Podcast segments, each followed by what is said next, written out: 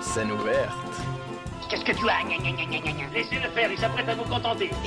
Et je vous ai bien dit qu'il était honnête Monsieur, si vous voulez que je vous dise les choses.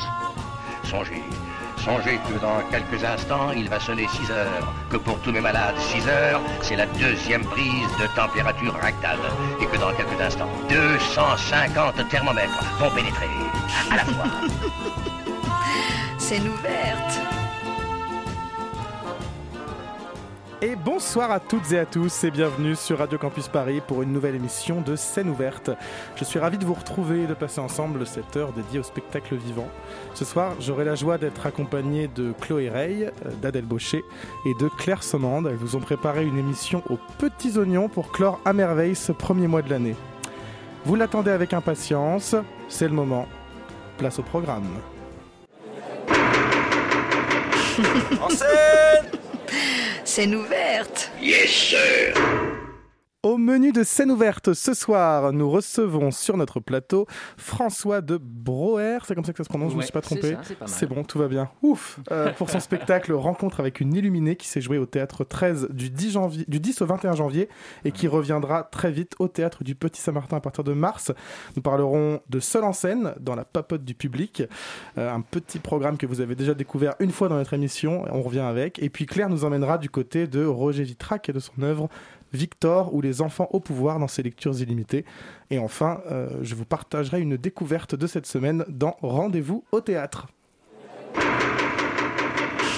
En scène Scène ouverte. Yes, sir Vendredi 21 janvier, je cours au théâtre 13 pour aller voir Rencontre avec une illuminée.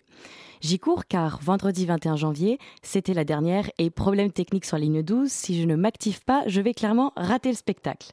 En plus, j'avais invité mon copain à venir avec moi. euh, première sortie au théâtre ensemble. Je ne pouvais donc pas foncer comme une dératée à vélo. Alors, on se précipite vers un autre métro de sprint en sprint avec une petite dose de stress cadeau. J'arrive à 20h en sueur, après avoir appelé deux fois le théâtre 13 en suppliant Attendez-moi, s'il vous plaît, j'arrive, ne revendez pas mes places. Et je commence à reprendre mes esprits. La salle est presque pleine, nous attendons des gens encore plus en retard que nous. Euh, Bon, bah, tu vois, on est presque en avance finalement. Euh, Et euh, ça s'appelle comment le spectacle déjà? Rencontre avec une illuminée. Et ça parle de quoi? Surprise. Euh, je ne connaissais pas François de Breuer, je n'avais pas lu le prospectus, mais je le sentais bien. Un demi-cercle de fausses bougies au sol, je me dis qu'on risque de vivre une expérience euh, éblouissante, euh, sensorielle, mystique, enfin un truc un peu chouette quoi. Puis François de Breuer entre en scène dans la peau du personnage de Simon qui semble être une sorte de double scénique. Simon est comédien, c'est euh, l'artiste de la famille. Vous savez, celui à qui on demande de jouer une petite scène ou un sketch comme ça à Noël, ou pire, de lire un texte religieux à un enterrement. Le problème est que Simon n'est pas croyant. Lire un texte à l'enterrement d'un grand-père qu'il n'a pas connu, bon, euh, pourquoi pas, mais le texte choisi par euh, Tati Cathy, euh, ça passe moyen. Pendant tout le début du spectacle, Simon se pose en non-croyant au sein d'une famille catholique et nous fait vivre des discussions avec sa mère et sa tante au sujet de son athéisme, sa profession, son identité. Oh, mais t'es comédien, fais semblant quand même, tu pourrais faire un effort. Il nous embarque dans son enfance aux réminiscences jubilatoires, nous fait voyager dans un camp de scouts où il manque de se faire virer après avoir déféqué sur une croix, à la morgue où il discute avec son grand-père, euh, ressuscité l'espace de quelques instants, qui se met à danser sur le boléro de Ravel, sous le regard amusé de Jésus qui souffre d'une douleur au cervical. On le suit également euh, sur scène, en répétition, car il est en train de travailler sur son nouveau spectacle qui traite de la masculinité toxique. Le thème, très à la mode, est validé par son ami metteur en scène, mais l'inspiration ne vient pas. Simon n'arrive pas à écrire. Son couple bat de l'aile, il se sent seul, il est au bord de la dépression, du burn-out, jusqu'au jour où il rencontre Stella, alors qu'il est en train de faire une crise d'angoisse dans la rue. Naît alors une amitié et un lien très fort avec cette jeune femme ésotérique pour qui adieu veut dire je t'aime.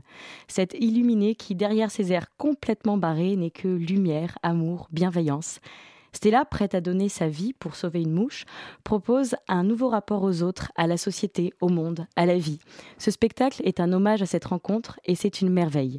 Il met en lumière l'importance du partage, du lien, de la solidarité, de la rencontre. C'est infiniment drôle, fin, sincère et profondément touchant. François de Breuer est exceptionnel. Le texte est divinement écrit comme une ode à l'amour, à la joie, à la vie. Une chaise en bois pour unique décor, François brille et nous illumine dans ce cercle de lumière. C'est un comédien incroyable. Il incarne avec une précision et une finesse peut-être plus d'une quinzaine de personnages dans des scènes et des situations toutes plus hilarantes les unes que les autres. J'ai hurlé de rire. Et croyez-moi, nous avons vraiment bien fait de courir. Je ne sais pas vraiment en quoi je crois, mais je sais que je vis et que je vais au théâtre pour éprouver des moments comme celui-là. Peut-on se remettre d'une rencontre avec une ou un illuminé? Je n'en sais rien, mais en tout cas, je ne risque pas de l'oublier. François de Breuer, je suis très heureuse de te rencontrer. Merci d'avoir accepté notre invitation. Merci. Waouh, quelle introduction C'est magnifique, merci beaucoup. Alors, il paraît que ce spectacle n'était pas prévu au programme et qu'à l'origine, tu devais euh, jouer une autre pièce qui s'appelle Les Performants. Et sur laquelle il me semble que tu travaillais depuis un petit bout de temps. Mais qu'est-ce qui s'est passé, François? On veut tout savoir. C'est ça, c'est assez dingue euh, ce qui s'est passé. Euh, ouais, je travaillais sur cette pièce et qui devait se créer en mars 2020 et que j'avais commencé à rêver euh, vraiment pendant que j'exploitais la loi des prodiges, donc mon premier solo que j'ai beaucoup joué, donc il y a 4 ou 5 ans. Et euh, voilà, je pense que ce qui s'est passé, c'est que le fait de reporter, euh, le fait d'être passé par ce confinement, finalement c'est un spectacle que je voulais faire il y a 4 ou 5 ans. Et les désirs que je traînais comme ça, où j'essayais de faire rentrer euh, à nouveau, euh, que j'essayais de, régénérer, en fait, ils étaient un peu moribonds, quoi, ces envies de théâtre. Et, euh, et donc, j'ai préféré changer tardivement, plonger dans, une nouvelle aventure, plutôt que de m'efforcer à faire, à faire un spectacle qui ne me rendait pas complètement heureux. Voilà. Et ce spectacle, il est né d'une rencontre, visiblement, avec cette femme, donc, ce personnage fictif s'appelle Stella, mais il me semble qu'à l'origine, elle est inspirée d'une personne qui existe, qui s'appelle Estelle Meyer. C'est ça. Est-ce que tu peux nous parler un peu de cet artiste qu'on nous a présenté Bien sûr, euh, bien sûr. Euh, alors, ce qui est, ce qui est fictionné dans, dans, dans, la pièce, c'est que le personnage de Simon rencontre euh, Stella pendant que justement il a du mal à écrire sa, mm. sa pièce sur la masculinité toxique. Donc c'est une rencontre récente.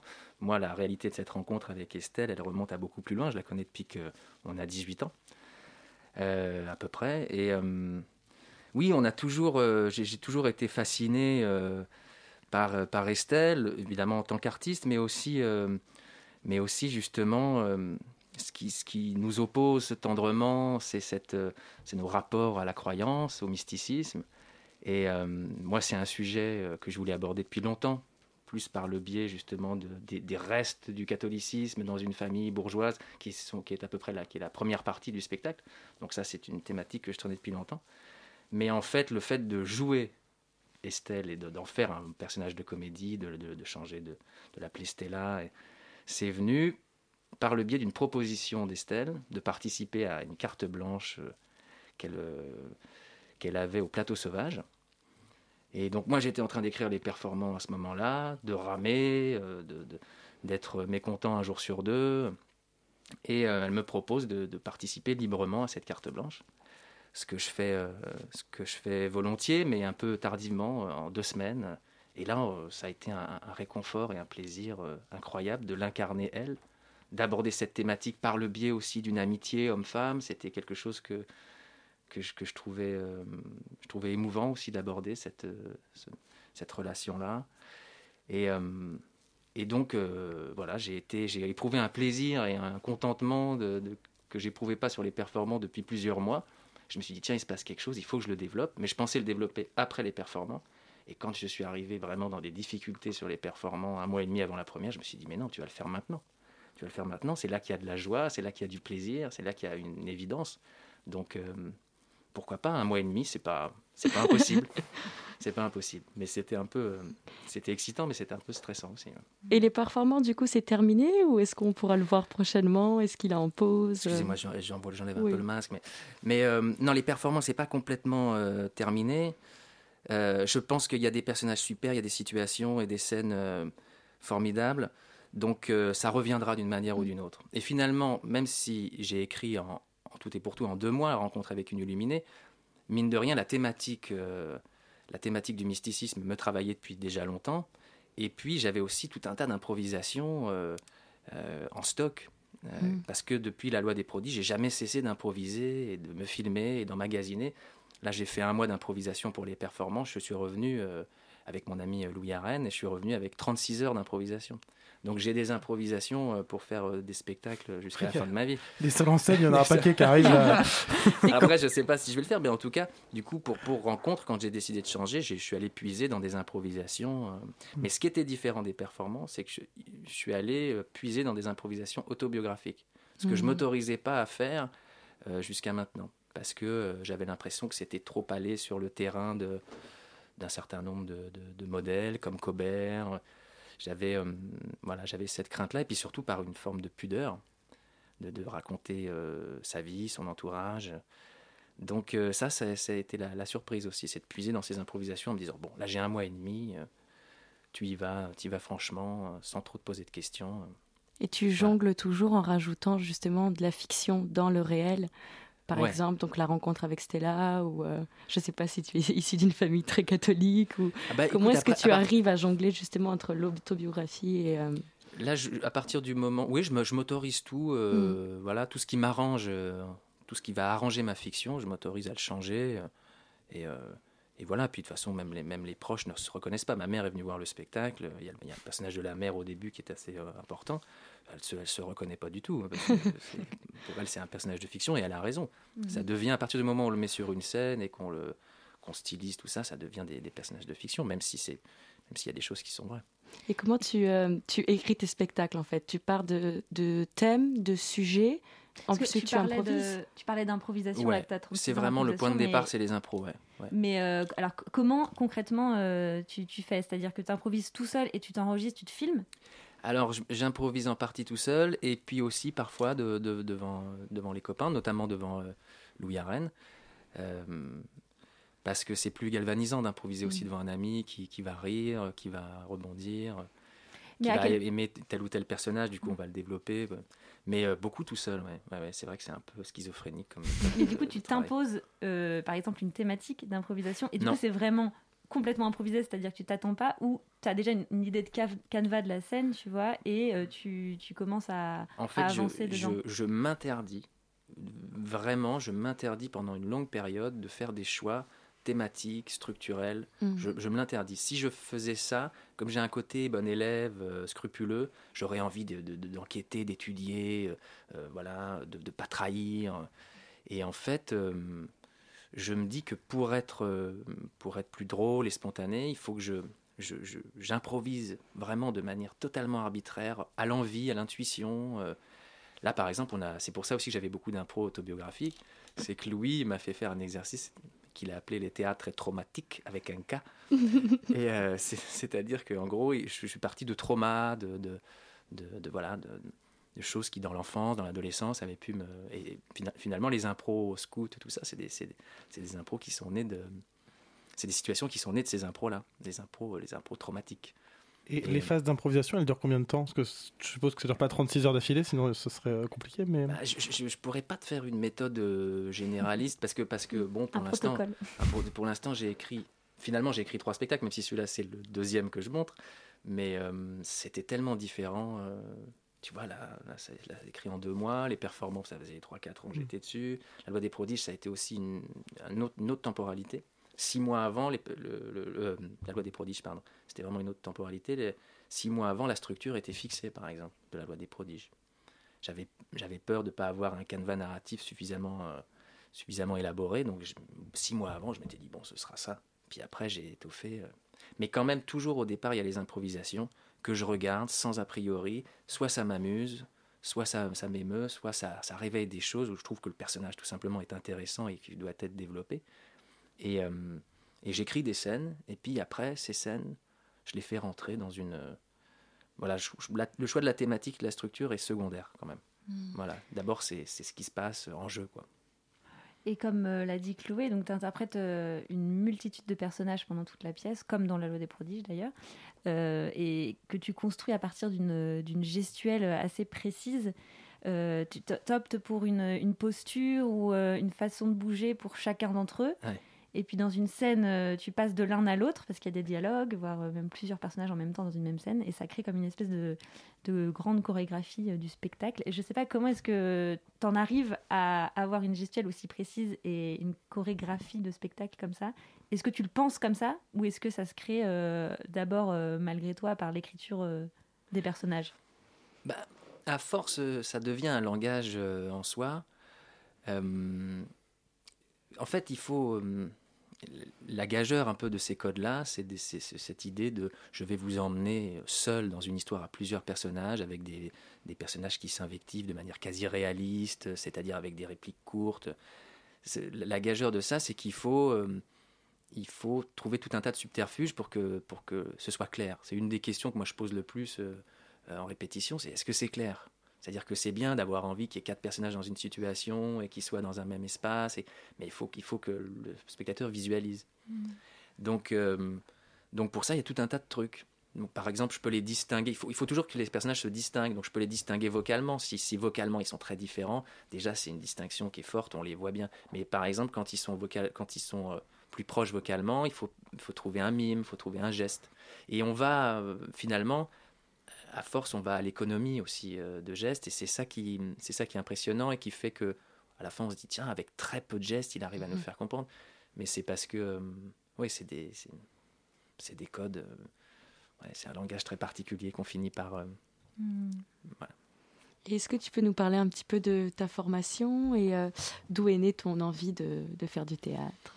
Alors c'est né, euh, c'est marrant parce que, parce que finalement en créant les spectacles de cette manière, en partant de l'improvisation, je renoue avec des, premières manières d'envisager le théâtre euh, adolescent qui était l'improvisation, les matchs d'improvisation. Moi j'ai commencé comme ça, embarqué par mon frère Pierre euh, dans l'équipe d'impro des Yvelines, enfin de, de ma ville de Fontenay-le-Fleury.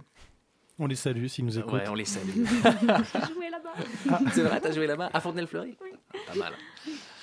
Et, Ouais, et l'impro dans les Yvelines était très active. On avait comme, comme idole Jamel Debbouze qui venait de l'improvisation à Trappes. Et euh, la Lydie, donc la Ligue d'impro des Yvelines, était très très active euh, quand j'étais ado.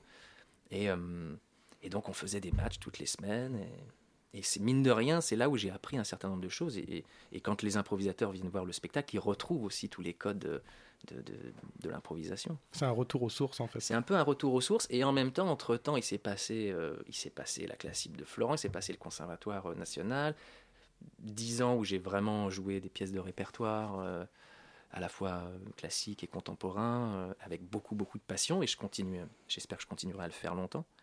Et donc ça a aussi nourri, ça a nourri aussi cette fibre d'écriture, certaines comment dire, une certaine exigence dramaturgique aussi. Donc c'est un entremêlement entre euh, l'acteur euh, que, que, je suis devenu avec, euh, avec le répertoire, avec cette trajectoire-là, et puis aussi, aussi les, les, premiers, les premières pulsions de jeu qui étaient celles des matchs d'impro, des compositions de personnages.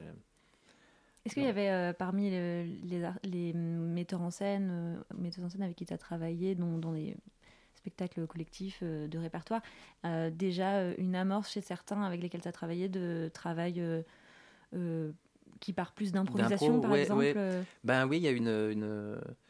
Oui, il y a, Avec Clément Poiret, par exemple, j'ai un souvenir qui a été important. Alors, déjà, j'écrivais, c'est-à-dire que quand j'étais au conservatoire, on faisait du masque.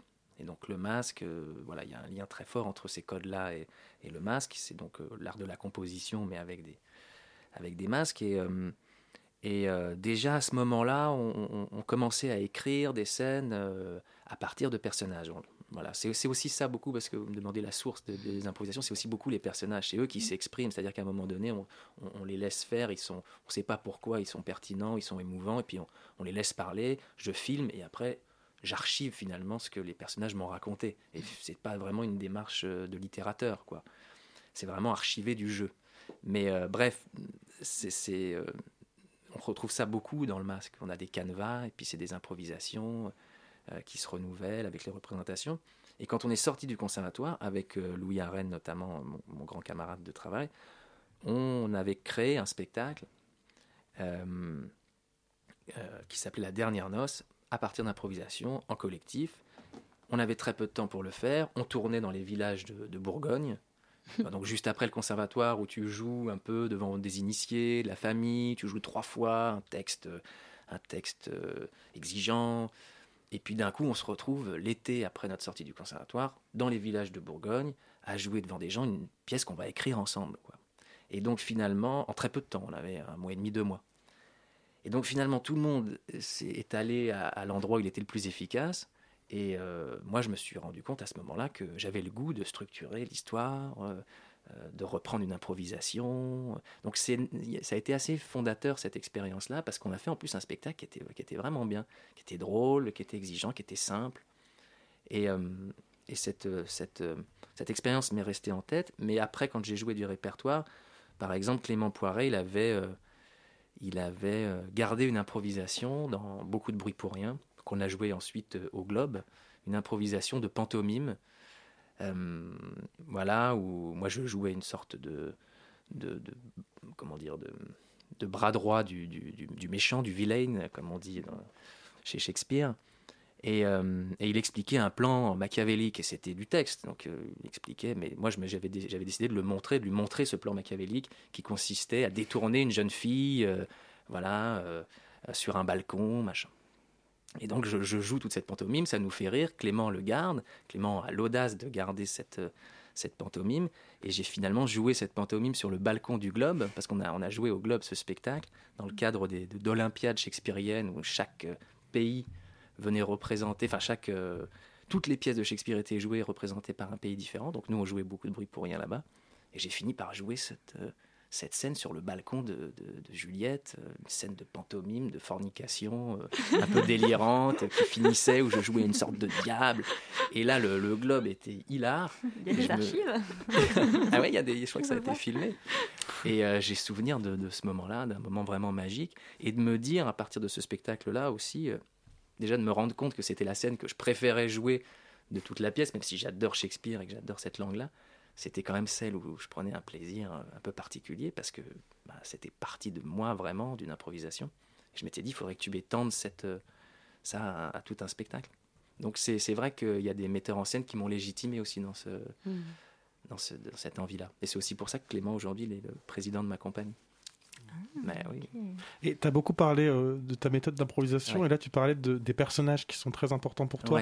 Est-ce que ça, ça t'arrive de revenir sur les personnages qui sont arrivés dans une impro euh, qui n'avait pas d'idée au départ, et du coup là pour le coup de te donner une, une, obligation de te dire je reprends ce perso et cette situation et vais, je vais plus loin et j'approfondis en improvisant?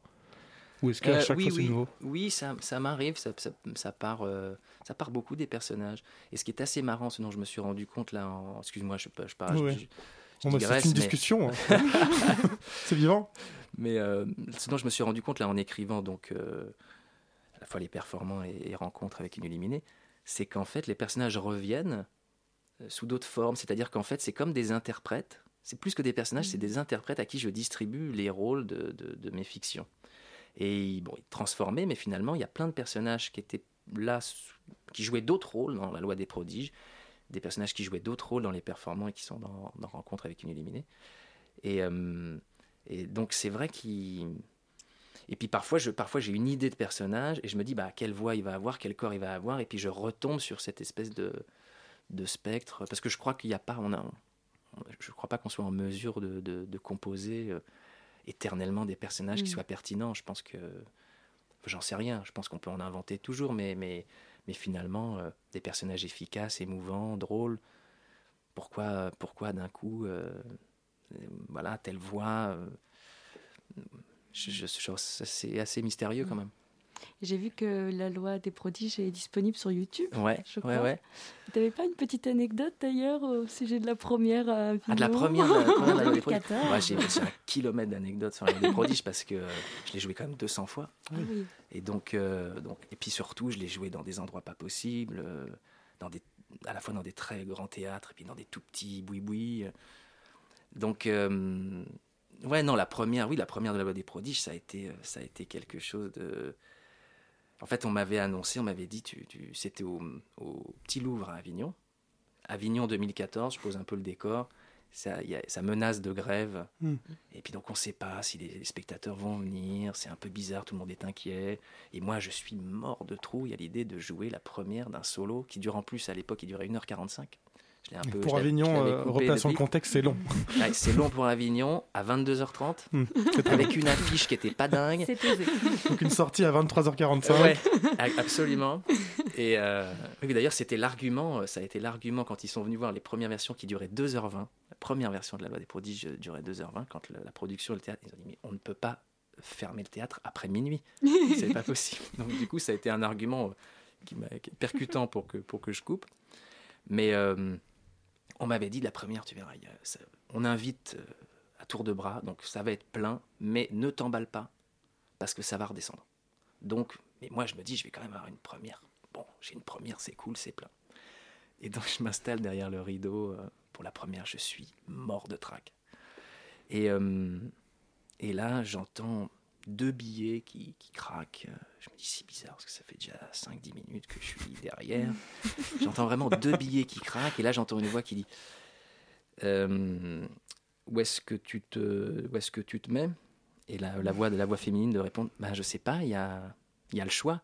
Et en fait, la voix masculine, c'était mon producteur. La voix féminine, c'était la directrice du lieu. Et il y avait personne. Il y avait trois copains que j'avais pas entendu rentrer et il y avait un ado qui était au premier rang. Donc vraiment, il y avait cinq ou six personnes à la première de la loi des prodiges au Petit Louvre à Avignon, dont trois qui étaient des copains, et, le producteur et la directrice. Et il y avait un ado au premier rang qui s'appelle Marin. Et lui, je le remercierai jamais assez. D'ailleurs, j'ai eu au, Festival d'Anjou, j'ai eu le prix euh, des jeunes. Et euh, j'ai raconté cette anecdote parce que, en fait, ça a été super marquant. Et ce, ce, ce gamin, cet ado qui était là parce qu'il connaissait machin, qu'il connaissait truc, mais qui était mon seul et mon premier spectateur totalement détaché, euh, il a été complètement emballé. il est sorti de là, il était sur son BMX, il a dit file-moi des tracts, je vais aller en parler à tout le monde. Et ça a été salvateur. Parce que, en fait, quand il n'y a personne dans sa salle mm. et qu'il n'y a, qu'une personne, on a, on a un rapport très très particulier avec cette personne. Et du coup, je me souviendrai toute ma vie de son enthousiasme parce que je me suis vraiment dit si ce gamin qui a aucun lien avec, euh, avec moi, aucun, aucun affect, aucun lien de travail, il a aimé, tout est possible. Hmm. Parce que je ne pensais pas déjà à ce moment-là que ça pourrait, ça pourrait plaire à des ados, par exemple.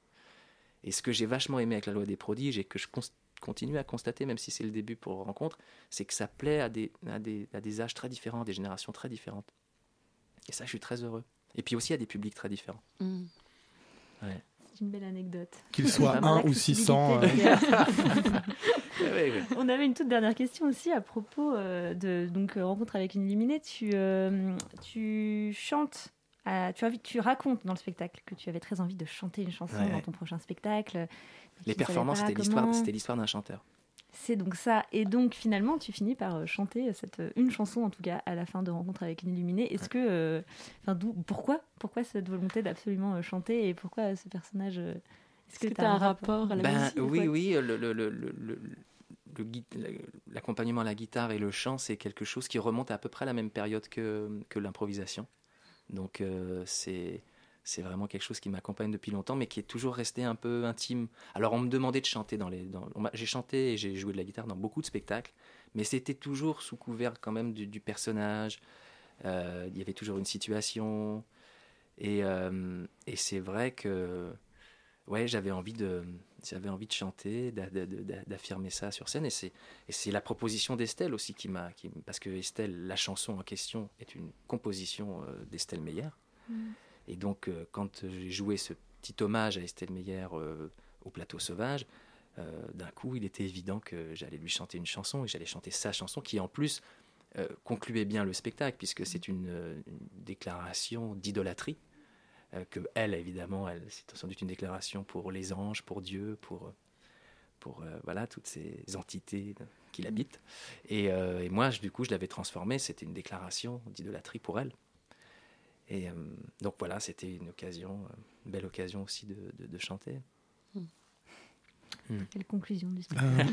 merci beaucoup François. merci, merci d'avoir accepté euh, notre invitation. Mais alors n'oubliez pas, donc rencontre avec une illuminée se joue au théâtre du Petit Saint-Martin hum. à partir du 3 mars. C'est ça. Parce que c'est fini au théâtre 13, mais ça, ça change de théâtre. Voilà, mais ça joue à Paris, donc au théâtre du Petit Saint-Martin du 3 mars au 2 avril. Donc euh, n'hésitez plus, prenez vos places. Courez, courez. Nous, on se retrouve juste après une petite pause musicale pour continuer à parler de seul en scène dans la papote du public. A tout de suite.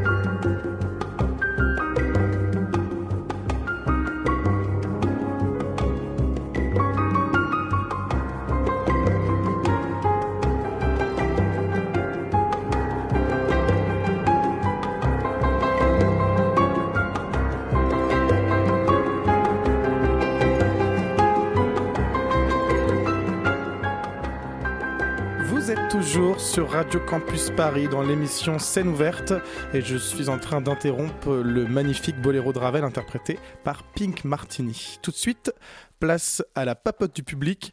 On n'a toujours pas de, générique enregistré, donc euh, j'ai décidé de, partir sur un, petit nouveau truc. Euh, euh, je, suis en création en direct parce que je me dis, je réfléchis à ce qui va se faire. Bon, donc papote, papote public, papote, papote, papote public, c'est la papote du public.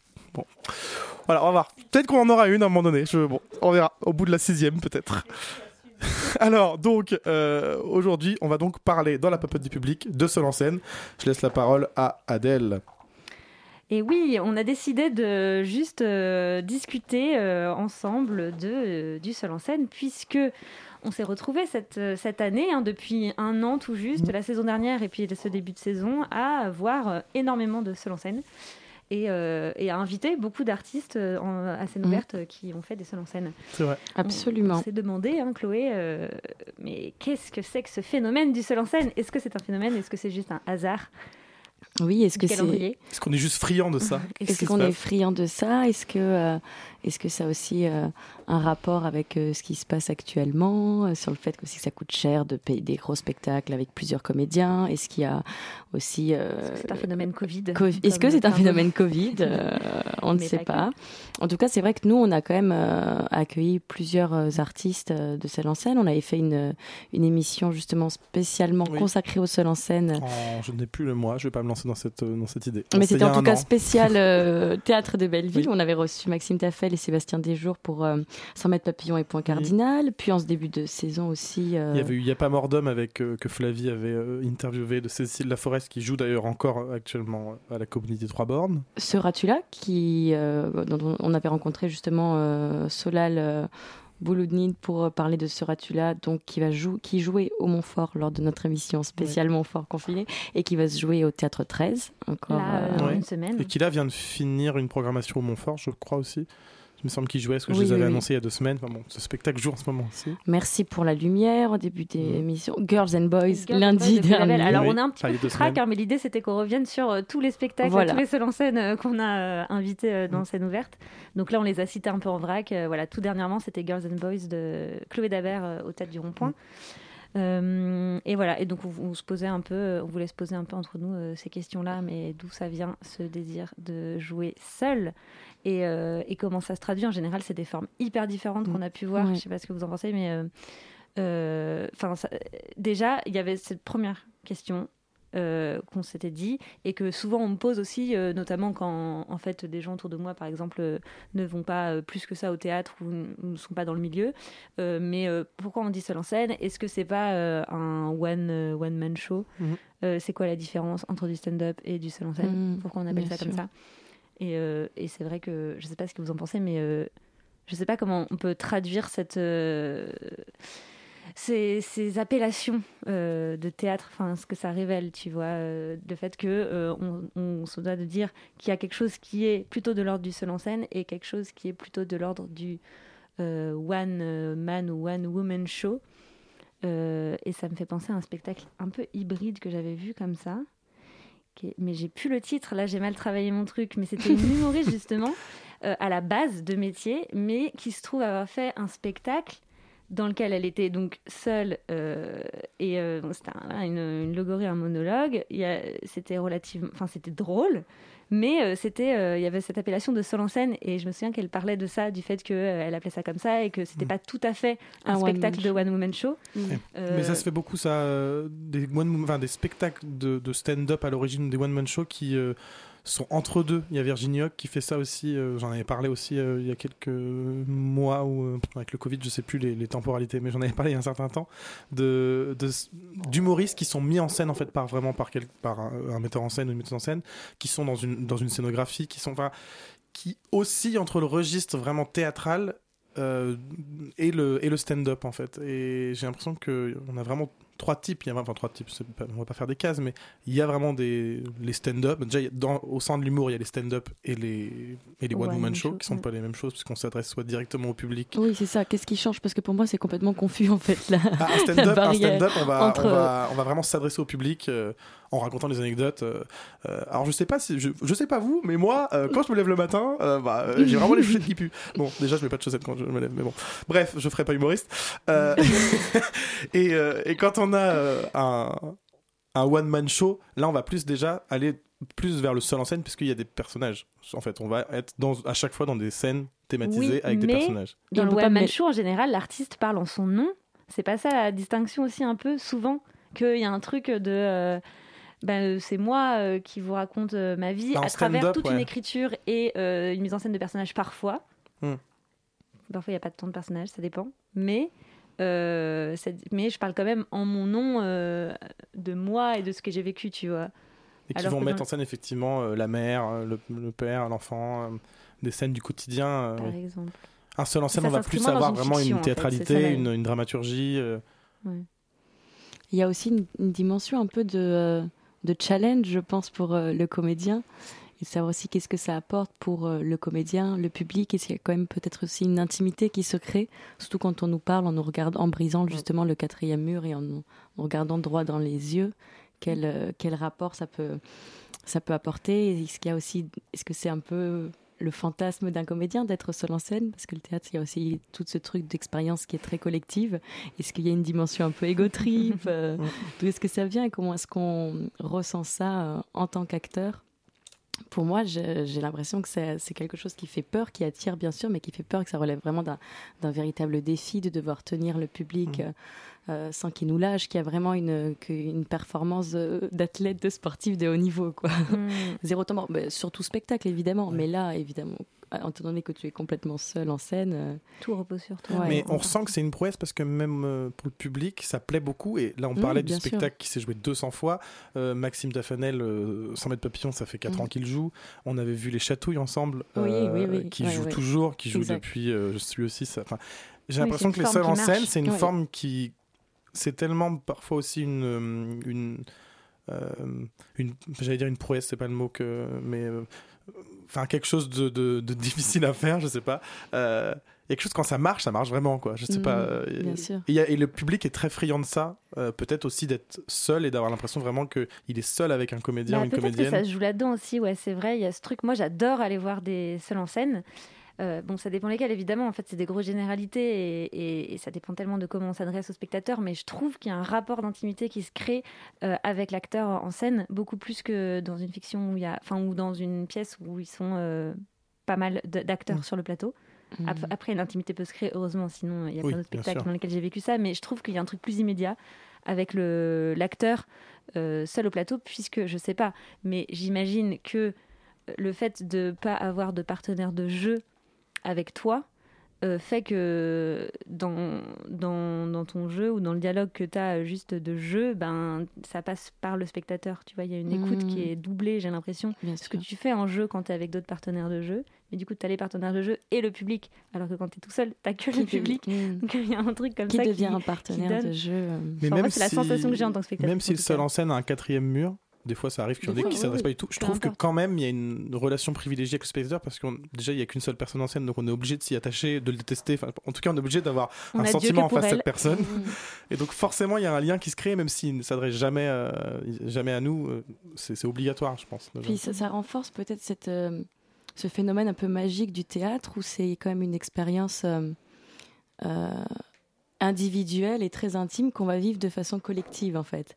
Et je pense qu'aussi avec le seul en scène, on a peut-être tous l'impression de vivre ce moment privilégié et on peut avoir aussi les rires de la salle qui influent sur nous ou pas et ce truc de, de, de, parcours, de rencontres, euh, d'expériences qui se réalisent grâce au fait qu'on est là ce soir, nous, tous ces gens dans cette salle et demain, ce sera autrement et c'est un moment qu'on est en train de vivre euh, qui peut se réaliser de façon individuelle, qui va nous toucher par rapport à nous, nos histoires, notre sensibilité, mais qui se révèle grâce au collectif. Et j'ai mmh. l'impression que ça aussi, ça, ça s'amplifie avec, euh, avec les formes de seul en scène. Et du coup, pour terminer, peut-être qu'on pourrait euh, juste citer ou en tout cas parler, ouais, faire un tour d'horizon sur les scènes en scène qui vont arriver. Moi, j'en ai un que je pense que j'attends énormément je partage ça. Hein. C'est euh, ce que c'est Sébastien Barrier, c'est un conteur, artiste, euh, comédien. Euh, mais enfin, il a vraiment ce truc de conteur. il avait fait un spectacle déjà au Montfort, enfin plusieurs spectacles, mais notamment Gus, et c'était déjà un seul en scène, jeune public, extraordinaire, où, il parlait de, de son chat, Gus. Et ah enfin bref, et du coup, là, il repasse au Montfort en mars avec sa nouvelle création. Et voilà, personnellement, j'ai vraiment hâte de voir ça. Apparemment, il va parler de son père et de ce qui fait de nous euh, des euh, héros ou des.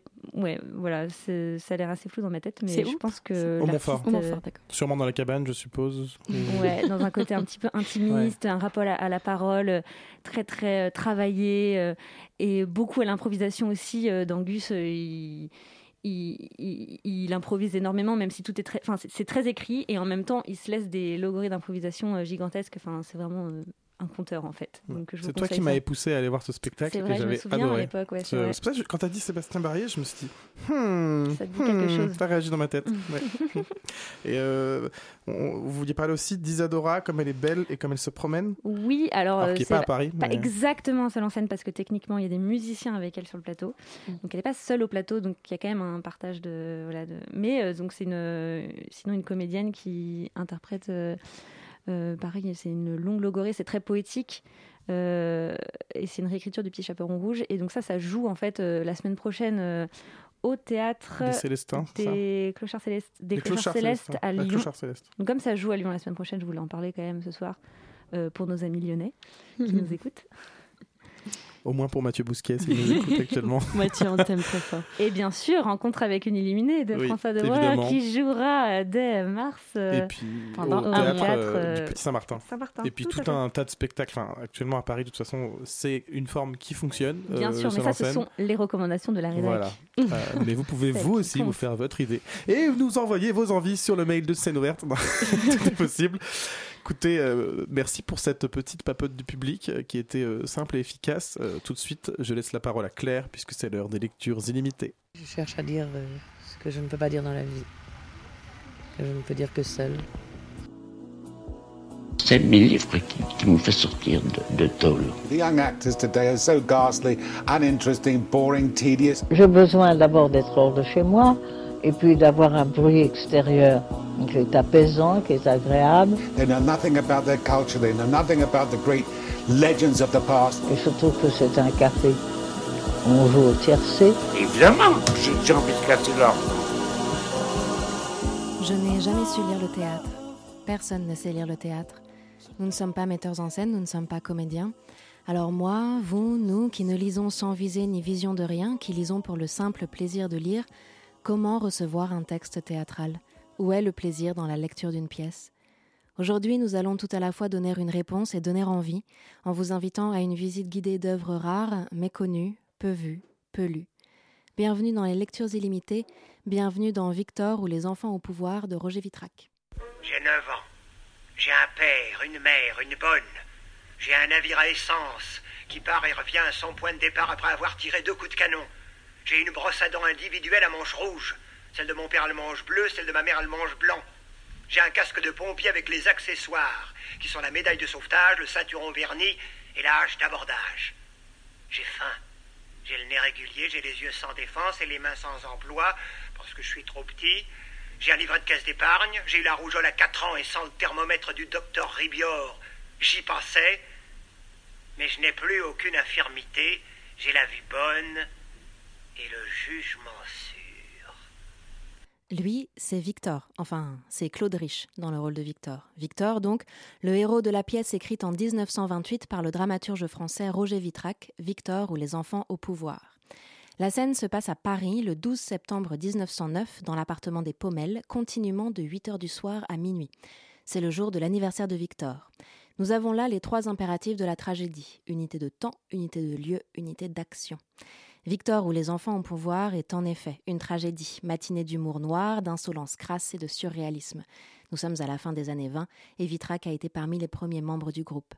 Destin tragique donc car le petit Victor, doté d'une intelligence redoutable et d'un esprit des plus provocateurs, a décidé de faire de cette journée non seulement sa dernière, mais également un véritable enfer pour les adultes qui l'entourent. Les adultes sont nombreux et bruyants. Ce sont ses parents, Émilie et Charles, les amis de ses parents, Thérèse et Antoine, un général d'armée, la bonne Lily et la mystérieuse Ida Mortemar. Intrigue de boulevard. Charles et Thérèse trompent ensemble leurs conjoints respectifs, au nez et à la barbe de tous. Lily se fait trousser par son patron, les amants craignent d'être découverts, le mari trompé devient fou, l'épouse cocufiée s'étouffe dans les larmes, les portes claquent, tout le monde est au bord de l'apoplexie. Victor, du haut de ses presque 9 ans et de son mètre 80, surréalisme vous dis-je, va confronter les adultes en leur jetant au visage leurs mensonges, leur hypocrisie, leur bassesse. Petit par l'âge mais grand par la taille et la justesse d'esprit, Victor, l'enfant devenu trop vite clairvoyant, meurt à la fin de la pièce et s'impose ainsi comme un Peter Pan radical qui refuse non seulement de devenir adulte, mais aussi et tout simplement de vivre dans leur monde aimait se caricaturer lui-même autant qu'il caricaturait les autres. Par exemple, à l'époque où ça se passait, où je l'ai rencontré, on chantait dans les rues un peu partout une chanson qui avait pour refrain le grand méchant loup. Et il s'était lui-même caricaturé en se traitant de grand méchant mou. Ce surnom lui était resté. Eh bien, ce surnom n'était qu'à moitié vrai. Grand, il l'était évidemment, il avait deux mètres de haut. Quand il se levait, il se dépliait jusqu'au plafond. Méchant, il ne l'était pas vraiment. Il était méchant par drôlerie, non par véritable méchanceté. Mou, il en avait l'air, mais il n'était pas réellement mou. Bien sûr, il avait des, une taille si haute et des bras si longs qu'il était condamné à des gestes lents. Et puis, quand il rencontrait des gens qui l'ennuyaient, il se mettait à dormir paisiblement. Mais dès qu'on abordait un sujet qui lui tenait à cœur, il se réveillait, se redressait, gesticulait, hurlait et donnait une véritable spectacle, une véritable pièce de théâtre qu'il improvisait devant vous. Victor, c'est Vitrac. En effet, la pièce est truffée d'éléments de la vie de l'auteur. Vitrac, quasi anagramme de Victor, était, à l'image de sa créature, un fils unique, issu d'une famille bourgeoise, d'une taille gigantesque et dont le père volage rendait la mère folle et l'enfant triste. Vitrac aussi était âgé de 9 ans en 1909. Quasi 20 ans plus tard, en 1928, le petit Vitrac est devenu grand et il va régler ses comptes. Victor ou les enfants au pouvoir est l'occasion pour lui de passer à la moulinette de la poésie, de l'absurde et de la cruauté, non seulement sa famille, mais aussi la bourgeoisie en général et la France tout entière. Victor Vitrac tire à boulet rouges sur le patriotisme, l'austérité, le sérieux, la pudibonderie, le bigotisme, j'en passe et des meilleurs. Victor ou les enfants au pouvoir est donc une fausse comédie bourgeoise. C'est un drame cruel sur les ravages de la tromperie et des faux semblants d'une classe prête à tout pour sauver les apparences. Créé par le metteur en scène Antonin Artaud sur la scène de la Comédie des Champs-Élysées à Paris en 1928, à la toute fin des années folles et à l'aube d'une décennie de crise, il n'est donc pas étonnant de constater que Victor ou les enfants au pouvoir aient été boudés par son public et n'ait connu que trois représentations. Il faut attendre 34 ans pour que la pièce soit reprise avec succès dans une mise en scène de Jean Anouilh au théâtre de l'Ambigu, avec Claude Rich dans le rôle titre, en 1962. Succès, critique unanime, la pièce entre dans le répertoire. Roger Vitrac est mort depuis dix ans, 53 ans séparent l'action de la pièce de ses nouvelles représentations, comme s'il avait fallu du temps au public pour accepter de se regarder dans un miroir et d'y voir le reflet d'une France bouffie d'orgueil et soumise au règne des apparences. Oh, Carlo, quel bonheur, quel malheur. Tiens-toi, je t'en prie, tiens-toi. Ah, y a quoi, tiens Assez. Oh, pardon, mais mon petit réseau, un peu de tenue, je t'en supplie. Tout cela t'excite et tu t'énerves. Mais il y a des coïncidences, que diable. On les exploite, c'est possible, mais on peut les détruire. Oh, c'est trop tard. Eh bien, tant pis. Fais toutes les allusions obscènes que tu voudras. Mais je t'avertis que si tu continues, je ne réponds plus de moi. Tant pis pour nous, tant pis pour toi, tant pis pour tous. Ah. Vous, madame, avec cette légèreté de guipure. Toi, mon père, cette faiblesse d'agneau. Quelle touchante étoile au ciel de mon lit. Ce que critique par-dessus tout la pièce, c'est le traitement des enfants par les adultes et la société en général. Négligés, rabaissés, sous-estimés, parfois carrément invisibilisés, les enfants n'ont jamais ou trop peu souvent de place à part entière. Et c'est aussi vrai pour le genre théâtral où n'apparaissent que très rarement des personnages d'enfants. Ils passent d'état de bébé à celui de mini-adulte sans jamais pouvoir s'épanouir à l'âge d'enfant, où leur imagination, leur créativité et leur flamboyance sont foulées aux pieds. Les adultes n'ont de cure n'ont cure de leur sensibilité, de leurs émotions et n'ont de cesse de minimiser leur intelligence et leur force. Pour Roger Vitrac, il est plus que temps. Il est plus que temps pour les enfants de s'ériger contre l'insensibilité des adultes à leur égard et ainsi de prendre le pouvoir. Les enfants ne sont plus dupes et, avec Victor, appellent à renverser l'ordre établi, à massacrer la morale bourgeoise, à combattre l'hypocrisie des adultes, à demeurer enfants toujours, comme investis d'une puissance et d'un pouvoir inarrêtables. Enfants sans patrie, vos meilleurs jours sont arrivés. Levez-vous, ripostez, jouez, ne vous laissez pas faire et surtout n'obéissez jamais.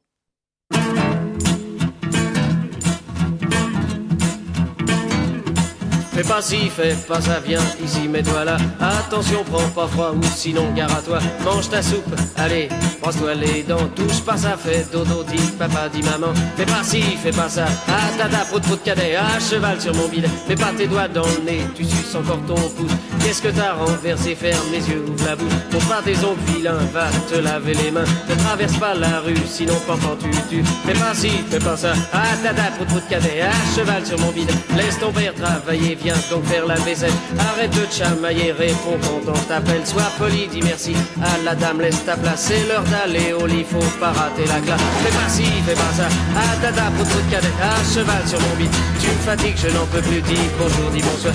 Ne cours pas dans le couloir, sinon pendant tu tu Fais pas ci, fais pas ça, viens ici au toit de là. Prends la porte, sors d'ici, écoute ce qu'on te dit. Fais pas ci, fais pas ça, ah tata, prout de cadet. À cheval sur mon billet, tête de mule, tête de bois, tu vas recevoir une bête. Qu'est-ce que t'as fait de mon peigne, je ne le dirai pas de toi. Tu n'es qu'un bon à rien, je le dis pour ton bien. Si tu ne fais rien de meilleur, tu seras meilleur. Fais pas ci, fais pas ça, ah tata, prout de cadet. À cheval sur mon billet, vous en faites pas les gars, vous en faites pas les gars. Moi aussi on m'a dit ça, fais pas ci, fais pas ça, fais pas ci, fais pas ça. Et j'en suis arrivé là, et j'en suis arrivé là, et j'en suis arrivé là, la la la, la la la, la la la, la la la la, la la venez d'écouter Fais pas ci, fais pas ça. Hein, je pense que vous l'aviez compris, c'est quand même répété plusieurs fois de Jacques Dutronc. Vous êtes toujours dans scène ouverte sur Radio Campus Paris et tout de suite, c'est rendez-vous au théâtre. J'aimerais aller au théâtre, mais je sais pas quoi voir. Ça tombe bien, c'est l'heure de rendez-vous au théâtre. Rendez-vous au théâtre Tous les 15 jours, on vous partage nos coups de cœur. Rendez-vous, rendez-vous au théâtre. Et cette semaine, j'ai vécu une expérience et je voulais vous en parler. Je suis allé voir Requiem pour une conne au théâtre de Trévise avec notamment Affida Turner. C'est particulier, genre vraiment. Euh, alors pour pitcher l'histoire, c'est une queen de la chanson qui a fait un hit mondial dans les années 80 et qui ensuite a disparu de la circulation. Mais évidemment, elle se prend pour la, reine, euh, la reine, pardon, elle se prend pour la reine. Elle est exécrable avec ses équipes, elle tombe dans les bas-fonds de la drogue, de la célébrité. Bon. Alors, côté interprétation, euh, je ne sais pas si vous connaissez ce phénomène qui est Affida Turner. Je sais que beaucoup de gens se questionnent sur ce spectacle, donc je me suis dit, c'est parti. Eh bien, c'est hum, donc une expérience euh, sociale d'abord, puisqu'on on n'a on pas du tout un public classique de théâtre, ce sont des, fans absolus de, de la vedette qui, qui, compte quand même un million de followers sur Instagram. Hein. Et ensuite parce qu'elle joue vraiment comme un pied. Euh, mais le rôle est taillé sur mesure, alors ça va, ça, passe. Elle cale à peu près une insulte toutes les 6 secondes. Euh, le public est en furie lorsqu'elle réussit à caler le mot jalousa. Voilà, ceux qui la suivent sur Instagram comprendront. Les comédiens avec elle au plateau, euh, ils semblent embarqués à bord d'un vaisseau incontrôlable ou incontrôlé, on sait pas trop. Clairement, elle est en roue libre. Mais en fait, j'ai tellement ri je me suis dit, mais je me devais de vous en parler juste pour expliquer cet état dans lequel je suis sorti. Elle m'a mis en transe, c'est-à-dire que vraiment, c'était tellement pathétique. C'était tellement euh, en furie, le public était tellement déchaîné, j'avais l'impression d'être à un concert de rock en fait. Vraiment, c'était. Euh, j'ai eu un fou rire en sortant de la salle pendant 20 minutes. C'est-à-dire vraiment, je, je plaisante pas, je, je n'arrivais pas à m'arrêter. Que dans, dans, le métro, je rigolais de ce que je venais de voir. Je me disais, mais c'est fou ce que je viens de vivre. je ne pouvais pas m'arrêter. Alors, je ne saurais pas expliquer pourquoi objectivement, parce que vraiment, objectivement, le spectacle est mauvais, vraiment. Mais en fait, euh, je sais pas. Je, je cet interprète. Enfin, avec cet interprète dans le rôle titre, bon, en tout cas, oui, c'est pas, pas fou. Mais, mais en même temps, c'est tellement un rôle pour elle, j'imagine difficilement quelqu'un d'autre. Bon, ça joue au théâtre Trévise à 21h30. C'est pas un grand moment de théâtre, mais c'est à coup sûr une expérience assez inédite. Nos coups de cœur tous les 15 jours, c'était rendez-vous au théâtre. Merci. Rendez-vous, rendez-vous au théâtre. Et voilà, déjà bientôt 21h, l'heure de se dire au revoir. Euh, J'espère que cette émission vous a plu, cette émission concoctée, je dois le dire, par mes acolytes euh, Chloé et Adèle en grande partie, et puis évidemment Claire, euh, comme toujours, avec sa merveilleuse chronique. Je remercie euh, notre invité du jour, François de Broer mes partenaires d'émission donc, euh, et puis surtout la fabuleuse Marine Rouvray qui faisait ce soir sa deuxième à la réalisation, euh, qui s'améliore de semaine en semaine. Je vous remercie, j'arrête de parler parce qu'elle me fait des grands yeux. On se retrouve pour la Saint-Valentin le 14 février. D'ici là, rendez-vous au théâtre. Scène ouverte. Qu'est-ce que tu as? Laissez-le faire, il s'apprête à vous contenter. Et je vous ai bien dit qu'il était honnête homme. Monsieur, si vous voulez que je vous dise les choses, Songez, songez que dans quelques instants, il va sonner 6 heures, que pour tous mes malades, 6 heures, c'est la deuxième prise de température rectale, et que dans quelques instants, 250 thermomètres vont pénétrer à la fois. C'est ouverte.